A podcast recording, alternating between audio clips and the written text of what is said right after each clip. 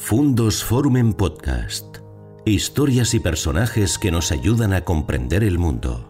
¿Qué tal amigos? ¿Cómo están? Bienvenidos a un nuevo encuentro en nuestro canal Fundos Forum. Ya saben, el lugar en donde nos encontramos con historias humanas eh, y profesionales que nos sirven para conocer aspectos de la vida de personas y aspectos de la vida y de la cultura que de otro modo probablemente nos resultara imposible llegar a conocer y sobre todo con tiempo, con tiempo por delante para hablar, para la conversación reposada. Hoy para hablar mucho sobre León y sobre todo sobre la radio, sobre ese gran medio de comunicación que sigue plenamente vigente, pero que en España, sobre todo en la posguerra y particularmente en los años 50, 60, 70, tuvo etapas de esplendor muy brillantes. Fue la época en que el receptor de la radio se convirtió en el centro del hogar y de la radio se ha hablado mucho de las grandes ciudades, de Madrid, de Barcelona, hubo películas, historias de la radio, por ejemplo, pero poco se habla de las entonces radios locales o radios eh, provinciales,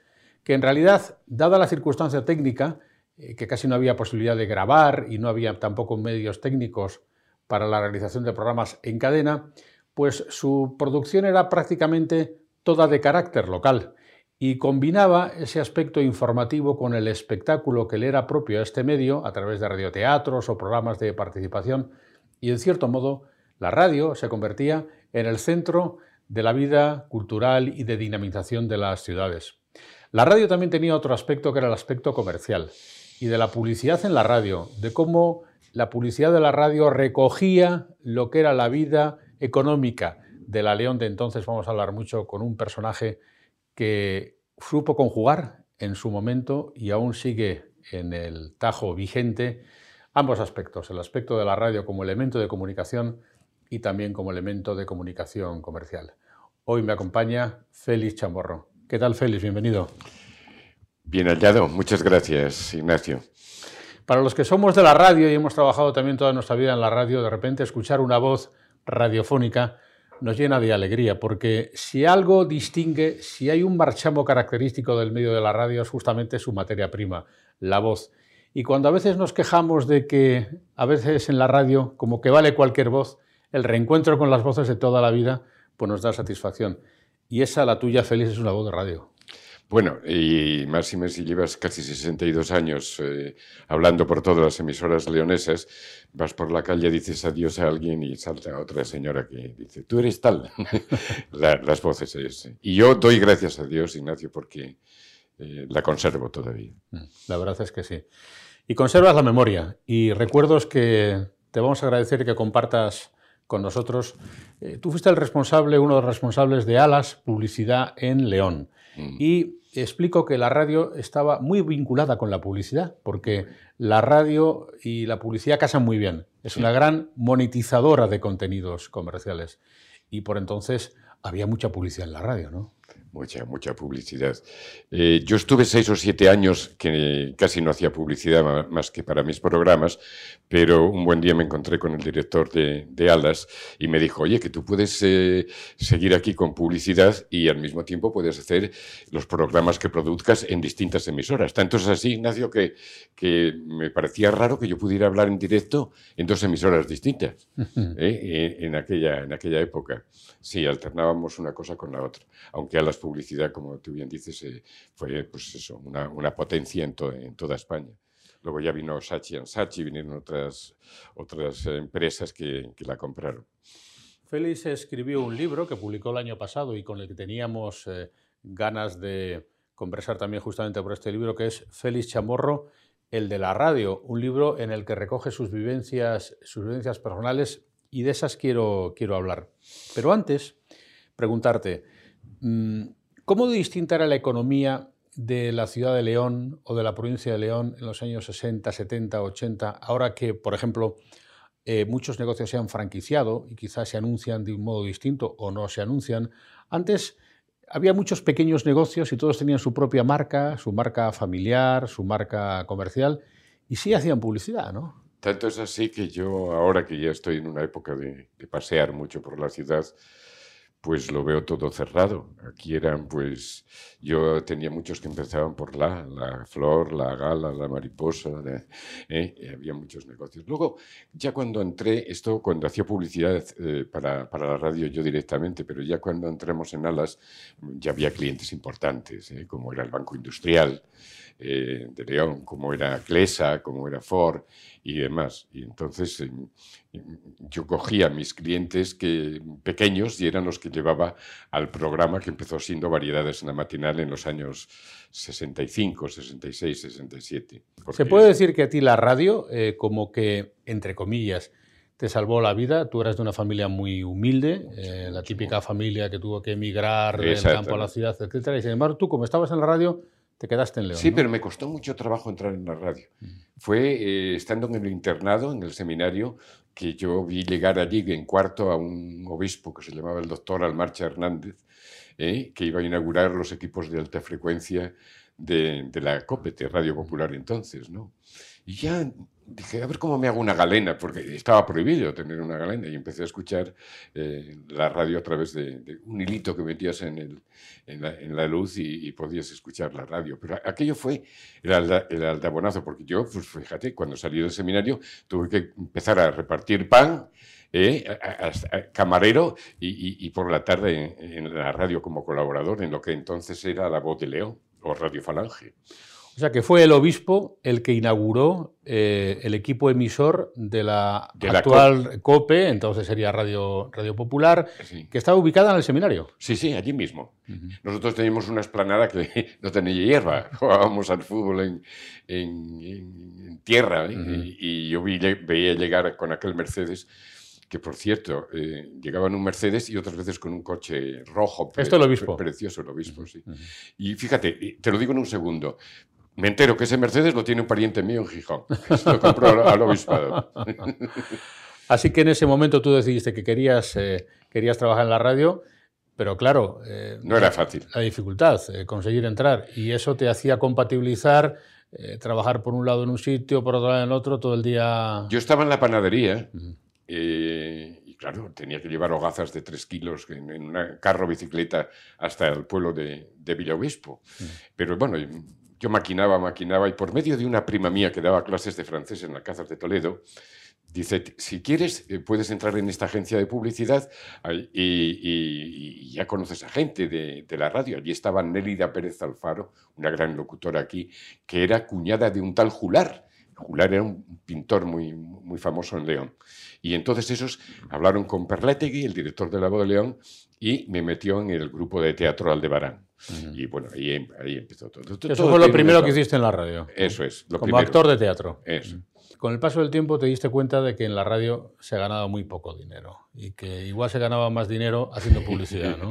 pues fíjate cómo fue. Un tal Ricardo Correa, que era el novio de esta Nelly, Nelly de Pérez Alfaro, me cobraba 200 pesetas, yo ganaba 600 al mes. ¿En la radio? Eh, sí, por hacerle, hacerme una cuña. Porque yo conseguí, fíjate lo que son las cosas. El primer cliente mío está todavía en Capitán Cortés y se llama Curtidos Cambal.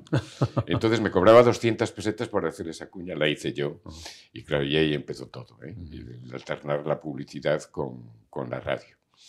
O sea, tu cliente primero aún sigue vigente. Curtidos Campal, Capitán Cortés, la, gente lo sabe. Y es la propia familia la que sigue gestionando el mismo Exactamente, negocio. Creo que vive, era un gran cazador, pero creo que vive el dueño de, aquel entonces, que ya tendrá sus noventa y pico años.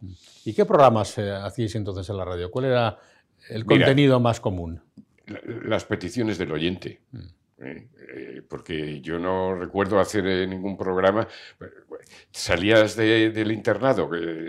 tú fíjate que yo leí un informativo y lo leí mal porque dije, en la carretera tal, tal, tal, volcó un, camión cisterna. Yo en el internado no había oído hablar de cisterna nunca. y fue, fue, fue muy gracioso, sí, porque Claro, de, aquella eh, leer seguido y todo eso no, no, no, era fácil. Bueno, las peticiones del oyente iban más a la otra cadena, a, la SER, las pagadas. Entonces nosotros nos teníamos que inventar la, dedicatoria. Y yo un buen día eh, dije para fulanita de tal que la felicitan sus padres desde Moscú. Pero me salió Moscú como me podía haber salido Washington o otro. Eso. A los cinco minutos estaba la policía armada allí a buscarme porque pensaban que tenías alguna relación con, el Soviet Supremo. Exacto. Algo parecido. Si fue, ¿Y qué te dijeron? Porque decía Perletti, ¿qué va, hombre? Si este hombre tal, además su padre estaba en el, lado de, la derecha, vamos, de Franco. Y claro, eso demuestra cómo de impacto tenía la radio en ese momento, porque rápidamente se dio cuenta la policía de que estabas mencionando a Moscú en la emisora. Sí, sí, sí. Es, que no, es que no se me olvida. No se me olvida ese, ese detalle. Yo no recuerdo ningún programa muy especial, había lo de Stop, para y escuche, pero y estabas todo el día en la radio. ¿eh? Pero muchas veces cuando anunciabas un concierto, pues eh, lo que hacías después, mientras terminaba en una hora o dos, pues es mirar por la ventana y veías pasar eh, la gente por Ordoño II, porque esa emisora estaba en Ordoño II. Es curioso porque a veces los programas de dedicatorias de discos estaban vinculados con otro concepto eh, que ya ha decaído, pero que yo creo que sigue vigente en algún lugar como León, tú me lo vas a confirmar, que es el de club de oyentes de la radio. La gente tenía su carne y participaba habitualmente en las actividades de la emisora y era como una especie de socio de la, de la emisora. En Radio León sí, había una... Eh, eh, además ibas gratis al cine, que estaba el Gran Cine Condado allí, y yo recuerdo estar una hora o más el día de las comuniones, pues eh, su primera comunión por Juanito Valderrama. Antoñita Nieto y yo, para fulanito, para fulanito del pueblo de no sé qué, Santa María del Páramo, una hora con un disco. Eso lo recuerdo muy bien. Eran emisoras que estaban llenas de discos hasta la bandera, las paredes llenas de discos. Existía el concepto de la, discoteca, que ahora ya ha desaparecido, pero antes el disco había que ir a buscarlo físicamente. Hombre, yo recuerdo eh, la discoteca de esta emisora de Radio León que había, yo no sé, sé qué material, yo decía discos de piedra, ¿eh? que, vamos, eh, pesaban no sé cuánto y luego, y luego el vinilo, pero había una discoteca muy, muy buena. Eso es de piedra, yo no sé qué material era, pero sí, sí, que lo conocí yo en los años, yo empecé en el 61 y en el 63 ya eh, eh, comencé a trabajar, que luego mm, estuvo mi mujer también en, en Radio León dos años y medio que prácticamente las guías comerciales las grabábamos y después se iban poniendo a lo largo del día, ¿no? Y las grababa yo con ella.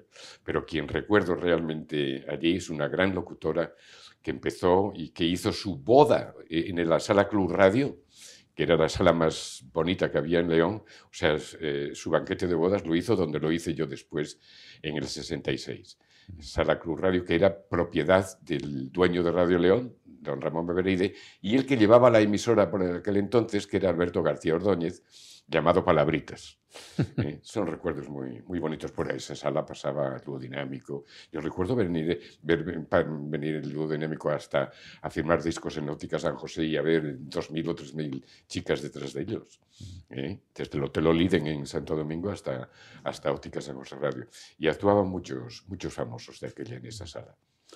Porque además es que se dice que en ese momento hubo una efervescencia en León en materia de salas de fiestas, de atracciones, en una ciudad, lo sigue siendo, pero era incluso más viva en lo que concierne al entretenimiento, a la diversión, que era una ciudad donde pues había muchos reclutas en el Ferral, había mucha gente que... Además, las, las salas que había de baile eran eh, reclutas y, chicas de servicio, el, River. Eh, un poco más mediano, el, Harris, eh, aquí en el Padre Isla. Y después la sala Curradio, que era ya normal. Pero yo de lo que me acuerdo mucho fue de la primera discoteca. La primera discoteca que hubo en León se instaló en lo que fue la sala de fiestas Salamanca Sala de Fiestas Salamanca era, como te diría yo, una, era de alterne. Y desde allí, en la Boda de León, hacíamos un café para tres con Victoriano Kremer y con todo. Pues en esa sala se instaló el Club 12, que fue la primera, la primera discoteca de León. Le siguieron el, el y otras muchas después y ya empezaron pues a ser menos, vino la tropicana y tal, pero lo que proliferó entonces fue, fueron las discotecas. oye, Ignacio, que yo mm, tenía miedo y lo decía constantemente por la radio, que se nos meten los anglosajones, que se nos meten los anglosajones. ¿eh? Porque yo soy muy de, lo que tengo ahora es canción española, copla y demás. Y se nos metieron.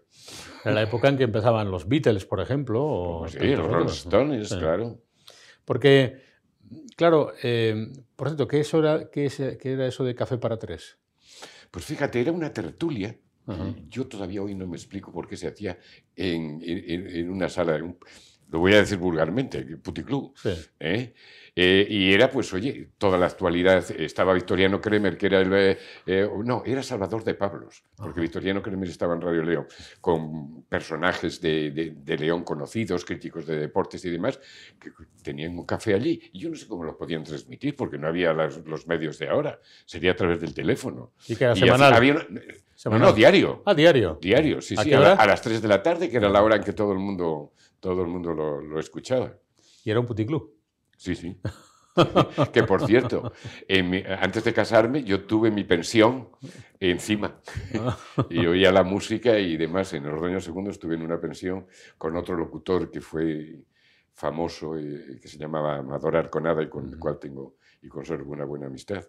Eh, estaba encima la pensión donde nosotros estábamos, mm. Amador y yo y más gente, más estudiantes y demás. Es curioso, y lo explicaba antes al comienzo, em, la radio era un poco el gran espectáculo de la ciudad. Sí, sí. Y no sí, oíamos hasta novelas, Ignacio. Claro. Todo el mundo. El radioteatro, por ejemplo, se hacía en directo en la radio.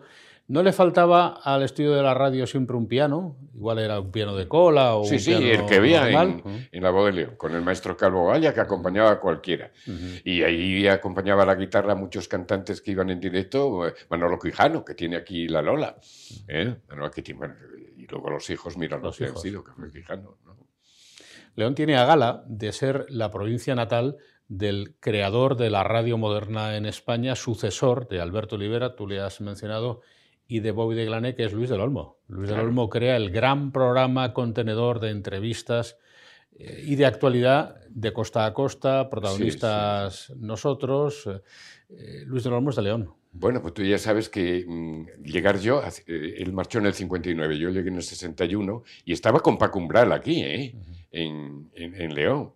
Y mm, le seguí todo, toda, toda, su trayectoria. A mí cada vez que me han entrevistado, ¿quién es tu, tu locutor, prototipo y tal? Digo, Luis del Olmo. Pero fíjate lo que son las cosas. En los eventos que yo hacía de los másteres de popularidad, de los Regio de Oro, no conseguí, de tanto trabajo que tenía, nunca poderle traer a Luis Delón. Vino Carlos Herrera, Matías Pras, bueno, eh, toda la televisión. Y no conseguí. Y qué alegría, Ignacio, que le regalé mi libro y se lo mandé certificado eh, para que lo leyera y me llamó.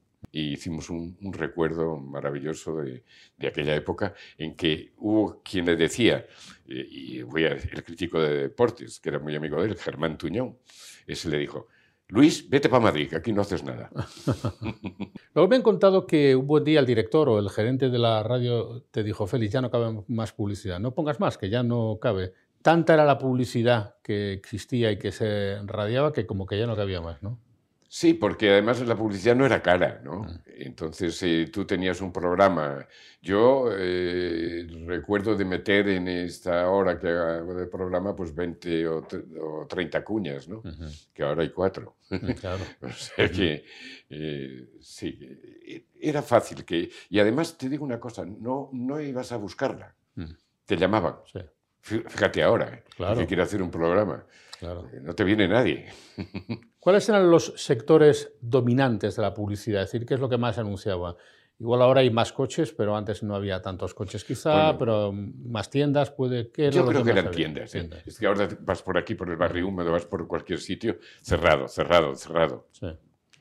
Bueno, están las grandes superficies, en supermercados, en, todo, no tiene nada que ver. Y cuando se pone una tienda nueva de estas y que lo acaparan todos de cartón o lo que sea, te dice tu amigo que se ha anunciado toda la vida, voy a tener que cerrar, porque todo el mundo se va para allí, claro.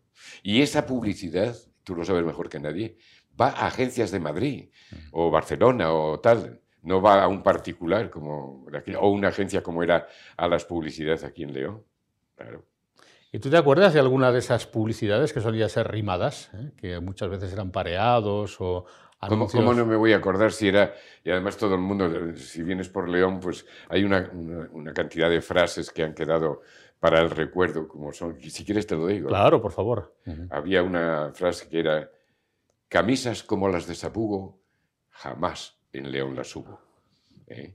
Y había otra, otra que era, la cigüeña los trae y Babilar los vende. Sí, sí, había frases que se tenía cada uno. Toda mujer precavida, decía una tía mía que tenía una tienda de calzados aquí en el Padre Isla, dice, toda mujer precavida de buena administración lleva los suyos calzados con zapatos en el avión. la creatividad era muy importante en la publicidad, lo sigue siendo, pero en ese tipo de publicidad, Félix, como que se cumple un, un poco el proceso de las economías sanas, que es la iniciativa emprendedora dar a conocer tu producto, enseñarlo y que alguien lo compre. Y en eso la radio hacía de intermediaria muy bien, que hoy se han creado nuevas formas de publicidad, mm. otros mecanismos digitales que quizá no sean tan naturales y muy sofisticados, pero eran muy sencillos. Si tú tenías buen género y no engañabas a tu cliente, la publicidad te ayudaba, te ayudaba a venderlo. Y si encima era tan sencillo como quedarte con una copla rimada, un pareado, tal y cual, ¿eh? pues era más fácil. Aquí hay muchas tiendas que yo les hice... Eh, y no soy nadie, yo no soy creativo, les hice textos que todavía los conservan, ¿no? con estilo propio, por ejemplo, una tienda importante de León. Hubo una faceta en la radio, de la que estamos hablando hoy mucho, porque la radio en cierto modo era la vida de esa, de esa sociedad, y de repente en esa sociedad lo deportivo se convirtió en el gran espectáculo de la vida, sobre todo el fútbol. Em, en que la publicidad y el deporte se hermanaron muy bien con la radio. De tal modo que cuando Vicente Marco inventó el famoso carrusel deportivo, ¿eh? que era una forma apasionante de vivir la tarde de los domingos grises de aquella época eh, de España, pues em, todo cambió. Y la publicidad y la radio deportiva iban muy unidas también, ¿no? Sí, sí. Eh, el tema del deporte. Además, yo estaba muy ligado sobre todo al fútbol, porque en la Milivia de aquí, que era el campo que, hubo antes que el que tenemos ahora, el Reino de León, pues llevé la publicidad durante 20 años, la publicidad de, megafonía. ¿eh? Allí. Vamos, es que yo he tocado todo. Hombre de muchos oficios, pobre seguro. no, pero esto de la megafonía es muy interesante porque es como la radio trasladada a los altavoces. Cuando iba uno al campo de fútbol, mientras te ibas incorporando al graderío, del cual siempre escuchabas por los altavoces el sonido metálico de los anuncios, con alguna música. ¿eh? Sí, sí, sí. Y con voces muy recias. La tuya era una de ellas, luego tu hijo Javier también. Luego Javier estuvo y Óscar, o sea que los dos estuvieron en el Amilibia dando las alineaciones y todo. Y eran los anuncios. Y luego cuando el árbitro lo hacía mal poníamos el, el disco de, de Peret al, descanso que decía Borriquito como tú. Era una forma de presionar al árbitro también. Efectivamente. Y fíjate qué curioso, alguien me contó, por ir a lo que te quiero preguntar ahora, la anécdota de por qué eh, los eh, aficionados del Barcelona, cuando tienen que celebrar un título o un buen resultado, sobre todo un título de su equipo, se van a Canaletas, que es una fuente que está situada en una de las ramblas de Barcelona, al final cerca de la plaza de Cataluña. La razón por la que enfrente de esa eh, de esa fuente de Canaletas estaba, ubicado, estaba ubicada la sede de un periódico. Y a principios de siglo, junto con el equipo, cuando todavía el fútbol era fútbol, importado de los ingleses, junto con el equipo viajaba un corresponsal que telegrafiaba las incidencias del partido y el periódico tenía una pizarra fuera y las iba reseñando, de tal modo que la gente iba a ver la evolución del partido a la pizarra de ese periódico que estaba enfrente de Canaletas. De tal modo que cuando ganaban, celebraban en Canaletas y decidieron que siempre que iban a ganar, celebraban en... Y lo escribían en, la pizarra. Y lo ponían en la pizarra. Lo ponían en la pizarra. Qué bueno, qué manera de Y es que hablas de Barcelona y yo tengo una anécdota, porque eh, cuando entré en las publicidad, pues fui a hacer una publicidad para Editorial Everest. Fíjate, Editorial Everest lo llevaba yo aquí la publicidad. Y como me habían dado el carnet de, de radio, que vamos, no es el, carnet de periodista, pero como ponía allí tal, yo intenté entrar gratis. ¿eh? Jugaba Cruz, y, inauguraron de aquella el Nou ¿eh? y, logré entrar eh, con ese carnet que, vamos, no me querían dejar. Digo, pero bueno, ¿cómo se van a perder ustedes que hable yo del Barcelona? Eh, que me acuerdo de Matías Pras que decía, la falta se produce a la altura de la línea media, a la derecha del marco defendido por Ramallés. Y me dejaron entrar. Y fíjate, te preguntaba esto porque hubo una época en esto de la vinculación de la publicidad con el deporte que se desarrolló un género que era verdaderamente muy ingenioso que era la hoja deportiva, que el domingo por la tarde, pues hacia las 7 de la tarde, cuando acababan los partidos, que se jugaban casi todos a las 5, si mal no recuerdo, pues ya estaba preparada, estaba preimpresa. para salir el mismo día. Que era todo anuncios. Sí, sí, sí, todo anuncios. Y en el medio los resultados, con la, con la Pero yo no sé si aquí en León hubo alguna hoja deportiva, no, no lo recuerdo. Tu hijo me ha contado que sí, y No, que, él, era repa- porque que él repartió alguna de las hojas deportivas. Ah, pues y- es posible. Porque había la hoja de lunes y tal, pero era el día siguiente. Claro, claro. eh, donde más se, se escribía de, de fútbol, del partido anterior. Pues es posible, sí, sí, estaba por los bares. ¿no? claro. Si es que los bares hacían hasta la quiniela de los entendidos. ¿Eso qué era? Pues eso era un programa de radio donde llamábamos a cuatro dueños de bares famosos, tenían unas peloteras, que es el Madrid, que es el Barça, que tal, y vamos, no acertaban nunca, porque era- por eso eran entendidos, la quiniela de los entendidos. Y se elaboraba la quiniela para Eso. que el oyente, si quisiera, la complementara y jugara. Lo, lo complementaba mucha gente. Claro. Y nunca sacaron tú ya nada. sabes que eso, eh, entre más entendido, menos aciertas. Pero fíjate, este programa está bien, el de la quiniela de los entendidos, porque pone de manifiesto que todos sabemos de fútbol y al final nunca acertamos. Todos seríamos los mejores entrenadores de nuestro propio equipo o los mejores seleccionadores nacionales. Eh, luego, en tu carrera también profesional, tuviste la oportunidad de desarrollar otras actividades comerciales, por ejemplo, una revista, que también en su momento, la revista 2, si no me equivoco. Que. ¿no? Eso, sí, sí. Bueno, pues eh, como tenías que tal y, y conocías gente, me uní a un, a un compañero, montamos una oficina y, y era la guía del ocio de, de aquel entonces. Fue la primera. Que por cierto, ahora hay un 2A, pero es otro, otro, otro negocio totalmente distinto. Y era 2A, dos amigos, ahí en las Cortes Leonesas. Oye, pues tenía muchos anuncios y eh, informábamos de, de los artistas que venían a las salas, a las discotecas y demás, y estaba lleno de anuncios. Fue un periodo de tres años así muy, muy bonito. Porque la publicidad, sobre todo en la radio, pero también en los periódicos, comunica servicios o productos, pero también tiene otros dos aspectos muy interesantes de los que te quiero preguntar, sobre todo el segundo. Uno de ellos es el aspecto reputacional. Anunciarte es bonito, ¿eh? Sí. darte a conocer y... Y luego también está eh, la condición, eh, el que si yo me anuncio por la radio o, bueno, pues como que la pátina esa eh, de prestigio de un producto o de prestigio de un negocio, pues se mejora. Y ahí nacieron los premios del prestigio, que fueron los premios eh. Legio, Legio Los León máster- o Máster. Y después Legio de Oro. sí. Ajá, sí, sí. Eso también tenía una gran reputación, ¿no? Sí, sí. Oye, mira, llenar el Salón Rosado de San Marcos con 500 empresarios, con 500 personas durante 24 ediciones. 24 ediciones. 24 ediciones. Claro. Si vino toda la televisión a presentarlo. ¿eh?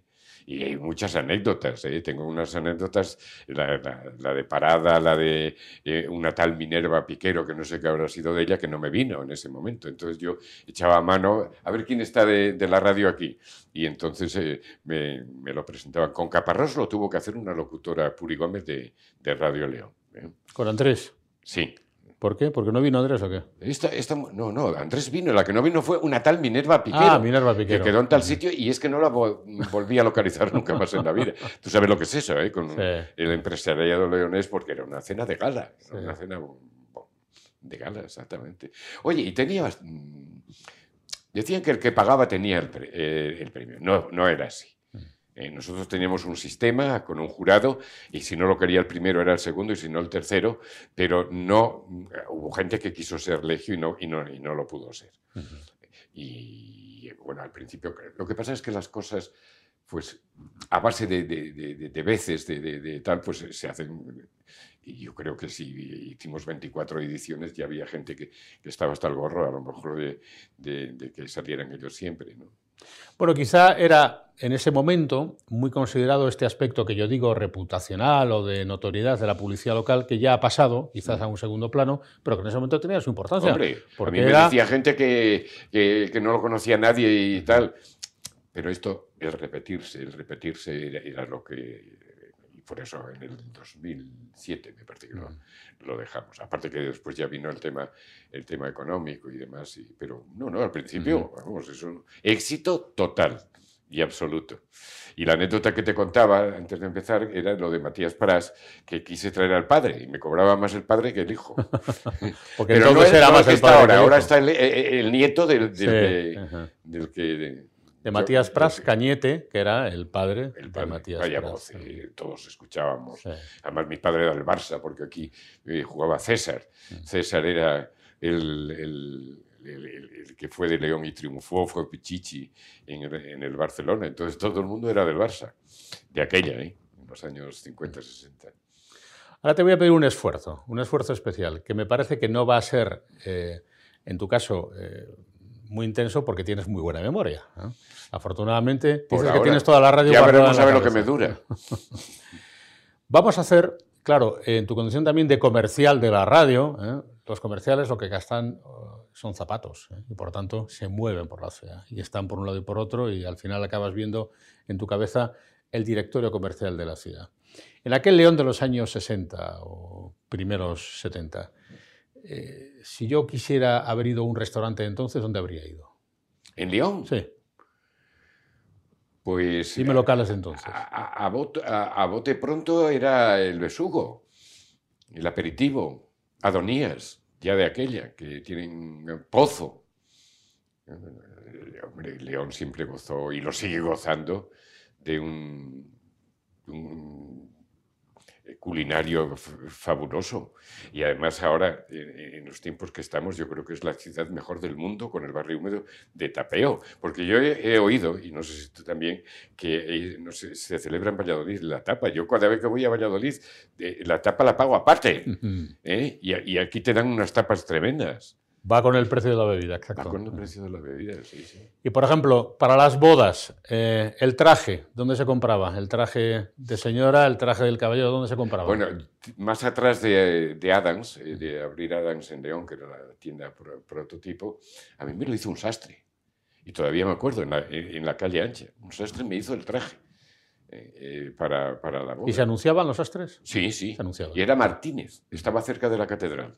Y luego después, cuando ya te comprabas un traje de aquella, había unas tiendas que, todavía hoy se recuerdan, que era Lobato, que era Louvain, ¿eh? Eh, unas tiendas de mucho prestigio, León, Galerías Román, en fin. Yo recuerdo todo, ¿eh? porque además mm, voy paseando por León, porque el momento que te jubiles tienes tiempo de todo, dice, este, esto lo regentaba fulano, esto lo regentaba Mengano, o una mujer, porque también las mujeres han tenido parte muy importante en, el comercio de León. Fíjate, en aquellas ciudades creo que no había, por ejemplo, gimnasios, no había, o muy pocos, prácticamente, ¿no? No había. Muy pocos, sí. Pero sí había cuchillerías. Hombre. Que ahora ya casi han desaparecido. Claro. Quedan pocas. Yo me acuerdo más de, de, los que iban por el pueblo, como yo viví mucho en los pueblos, el afilador, que con una bicicleta y una rueda. Bueno, aquí había un Hamburgo Nuevo, ¿eh? una cuchillería importante. Porque además es una cosa que, que, tiene éxito para todo el mundo, porque si tú tienes una casa en el pueblo, tienes, pues, pues esas herramientas las utilizas, y sobre todo para afilarlos, porque ahora ya, yo por ejemplo, pues tengo ya para afilarlo yo mismo, pero de aquella acudías hasta cuando estabas en el pueblo. ¿Y se anunciaban? ¿Te acuerdas? ¿Las cuchillerías se anunciaban? No, yo creo que no. Luego había zapateros en las ciudades que han desaparecido también. Pero tú podías arreglarte los zapatos si estaban rotos o le, echabas unas suelas, les ponías lo que se llamaban las pilis, que eran Philips, pero en español. Y, los limpiabotas no había. Había cuatro o cinco casetas aquí en San Marcelo limpiando botas a todo, a meter y zapatos. Eso no se anunciaban. No, no. Eso, no, Pero las zapaterías aquí ha habido esta de mi tía, que era una zapatería pequeña, que te dije antes del avión. Pero bueno, pues están los Martínez, en fin. Eh, muy buenas zapaterías eh, ha habido siempre en León. Se anunciaba mucho también em, las tiendas eh, de, de, ropa del hogar. Las sábanas, las mantelerías, todo eso había mucho, ¿no? Mucho, mira, donde yo me hice el traje... Lo que es ahora el Zarajón, vaya, por decir. de, boda, eh, estaba Hijo de Lesmes García, que ahora lo han quitado y ha ido a otro lado. Era ropa de cama y mesa, como se dice. De cama y mesa. Eso es. De cama y mesa. Ropa de cama y mesa. Y más, más otras. Estaba Mafrogar, había muchas, muchas tiendas. Fernández.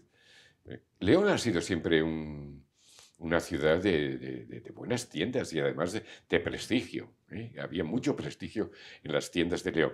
¿Cómo conseguía Félix el...? eh, porque eso fue después, pero yo he utilizado una bodega que, tengo al lado de la casa que tengo en un pueblo y, y en la bodega, pues ahí, pues fíjate, eh, eran mis relaciones públicas, era donde yo conseguía eh, que fulanito y tal, pues darles un, un buen bacalao, un, un lechazo y, y con el vino de Prieto Picudo de la tierra, pues, eh, como digo yo, pues conseguir el cliente, ¿no? Y ese no se te iba nunca.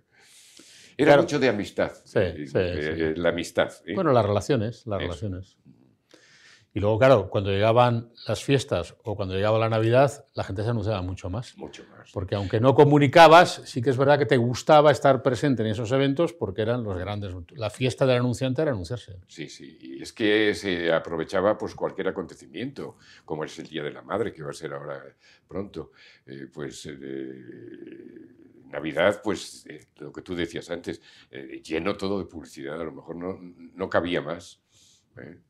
Se celebraban cosas que quizá ahora ya no se celebran tanto.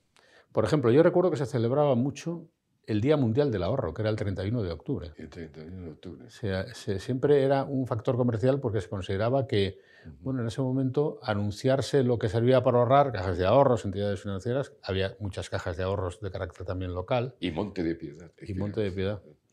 Luego llegó una época que tuvo bastante predicamento también el Día de los Enamorados, ¿eh? el 14 de febrero, que quizá ahora ya tiene menos repercusión mediática en lo que no, es... pero de aquella muchísimo. Sí, Día de sí. los enamorados, eso vamos. Y, si nos remontamos a la época de los discos dedicados, pues eh, ¿cómo podían? Porque se pagaban. En Radio León yo recuerdo que no sé si era un duro de aquello. Por palabras era, como por número de palabras, ¿no? O directamente, era una, la mención, el di- propio Yo creo disco. que era, sí, sí, Sí. si te cobraban... Bueno, era una forma de felicitar también. Una ¿no? forma Si tú tenías que felicitar el Pero cumpleaños a fíjate alguien. las ¿no? que había para estar con un solo disco, ¿eh? Eh, una hora, para fulanito, para fulanito, ta, ta, ta, ta, ta. Yo lo recuerdo de una hora o más, con un solo disco. Luego si radiabas otros dos o tres, pues más. Sí, los discos dedicados eh, tuvieron mucha repercusión en aquel entonces de los años 60, 70. Esto en la vida, que luego era también la muerte, las esquelas. Las esquelas Bueno. eran muy frecuentes en la radio por entonces, ahora quizá ya menos. Quizá pero, ya menos, sí. Pero las esquelas el periódico y la radio, cuando había algún Eh, fallecimiento. Era eh, a la hora del mediodía en la esquela, eh, o el comentario de Victoriano Kremer, de Salvador de Pablos, que te hablaba, eh, acuerdo que Victoriano Kremer, eh, como había sido el partido el día an- anterior, pues lo llamaba el, el pelotón, ¿eh? y, y- y estaba todo el mundo escuchando. Todo el mundo a la hora de, a la hora de comer, está, los discos dedicados y los comentarios de, de los críticos que había por aquel entonces, pues, pues muy bien. Una radio que nos conocíamos todos, que, que- que no sé. Tan es así que tú sigues en la radio. Bueno, pues y, ¿No te has querido retirar? no he querido retirarme, no por el tema económico. Y muchas veces me dicen, es que igual le le estás quitando el puesto a otro. No, no, no. Le digo, tú puedes hacer este programa que yo. Tú vas a una emisora, si tiene un espacio, se lo compras y te gusta hablar y no, y no, tienes, no le quitas ningún eso, porque tienes que pagar a esa emisora. ¿Eh? Y es el domingo. Es el domingo. Ahora es el domingo en Radio Marca, que vamos, estoy muy agradecido a todo lo que allí se desenvuelve porque tengo dos horas eh, para, para continuar con mis clientes. ¿Que esto puede terminar pronto? Pues casi seguro, por la edad que tengo. Pero mientras pueda, ahí, ahí estaré. Porque eso, eh, después, eh, los hobbies míos, fue la caza hasta hace poco. eh, por el páramo y tal, me gustaba mucho la caza de la codorniz y demás. Pero mientras yo pueda seguir así, no sé cuánto, ya no, no creo que sea mucho, pero, pero ahí estaré, hasta el último momento, hasta, hasta que me echen. Es que en realidad la radio, además de un medio de comunicación que lo es y muy potente, eh, para quienes eh, trabajamos, hemos trabajado en la radio, es también como una especie de fenómeno hematológico, se lleva en la sangre. Eh, forma parte, es una manera de vivir o de entender las, Sí. de entender las cosas. Y quienes eh, estáis en la radio todavía lo podéis demostrar, que bueno, prácticamente la y con un formato muy antiguo, ¿eh? porque lo que tienes que hacer, vamos, lo que yo me propuse, no hablar de política, nunca. Si les das una buena música, la poesía, ¿eh? yo tengo un espacio, yo soy un enamorado de, la poesía desde que en aquel entonces, con, delante del obispo de León, recité con 14 años un poema que, que hicimos un, un, cura que se llama don Manuel González Andrés, ya con 96 años pues a mí la poesía me encanta. Entonces adorno el, el programa con buena música, sobre todo música española, copla y, y poesía. Los premios regionales de publicidad hace ya unos años reconocieron en Félix Chamorro la valía de su carrera profesional y su trayectoria, justamente como la síntesis, la simbiosis entre la radio y el contenido comercial de la, de la radio. Eh, en este caso van indisolublemente unidas. La buena radio se acompaña de buena publicidad, a tal punto que siempre hemos dicho que no hay programa más aburrido que aquel que no tiene publicidad. Y yo he querido, con motivo de la publicación de este libro Félix Chamorro, el de la radio, ¿eh? que es como cuando iba a salvar, el de la radio, ya vino el de la radio, mira a ver si cuentas qué, pues hacer también un pequeño homenaje, pues en esta oportunidad de a través del podcast de nuestro canal Fundos Forum o, o a través de esta sesión también de vídeo y audio, pues tener la oportunidad de recordar aquella, aquella época. Yo te quiero felicitar por dos cosas. Primero, por tener esa buena memoria y esa buena voz que te permite seguir contando aquello como si fuera, como si fuera hoy. Y dos, por seguir en activo, porque en realidad pues de la radio nunca se jubila uno ¿eh? y forma parte de la, vida, de la vida diaria. Así que, Félix, muchísimas gracias. Enhorabuena por tu trayectoria. y, viva la radio. A, vosotros, eh, a vosotros que habéis sido todo en, la radio, sobre todo yo os conozco por Onda Cero, tanto el director de aquí como a ti como director regional de Castilla y León y demás. Así que nada, os felicito y que sigáis haciendo mucho por la radio, porque la radio ha sido, es y será mi vida. Y la vida de las ciudades, como en este caso se demuestra a través de sus acontecimientos y a través de sus negocios, ¿eh? que detrás de los negocios estaban las familias y la vida o la actividad económica de las ciudades y de la provincia. Gracias, Félix. Y bienvenido. Muchísimas gracias. Y a ustedes muchas gracias también por habernos acompañado y haber tenido oportunidad de compartir estos momentos de la vieja radio, todavía vigente, aquí en nuestro canal. Será hasta una próxima oportunidad en nuestro canal Fundos Forum. Gracias por escuchar Fundos Forum en podcast. Tenemos muchas más historias y personajes que descubrir juntos.